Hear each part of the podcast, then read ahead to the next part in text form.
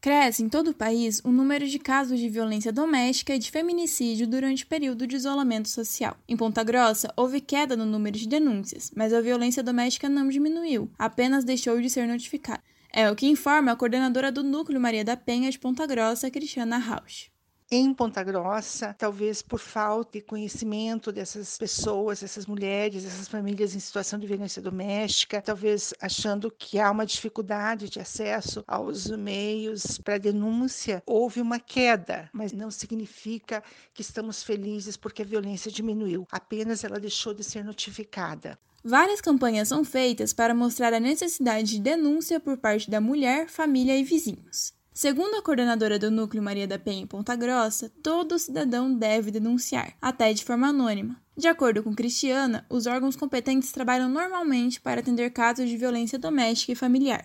A Delegacia da Mulher, mesmo com um horário reduzido, está trabalhando, está pedindo as medidas protetivas necessárias. Além disso, tem o número 180, que é uma, uma ligação que pode ser feita de forma anônima. Em Ponta Grossa, nós temos a Patrulha Maria da Penha, que também atende casos em que já existe a medida protetiva.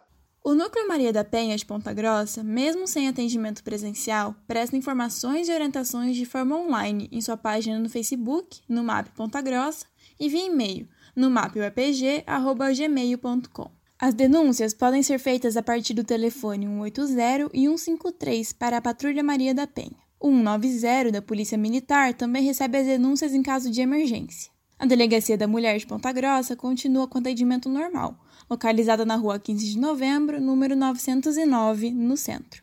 Eu sou Emanuele Salatini e esse foi o Boletim Covid-19 Informação contra a Pandemia, uma produção do curso de jornalismo da Universidade Estadual de Ponta Grossa.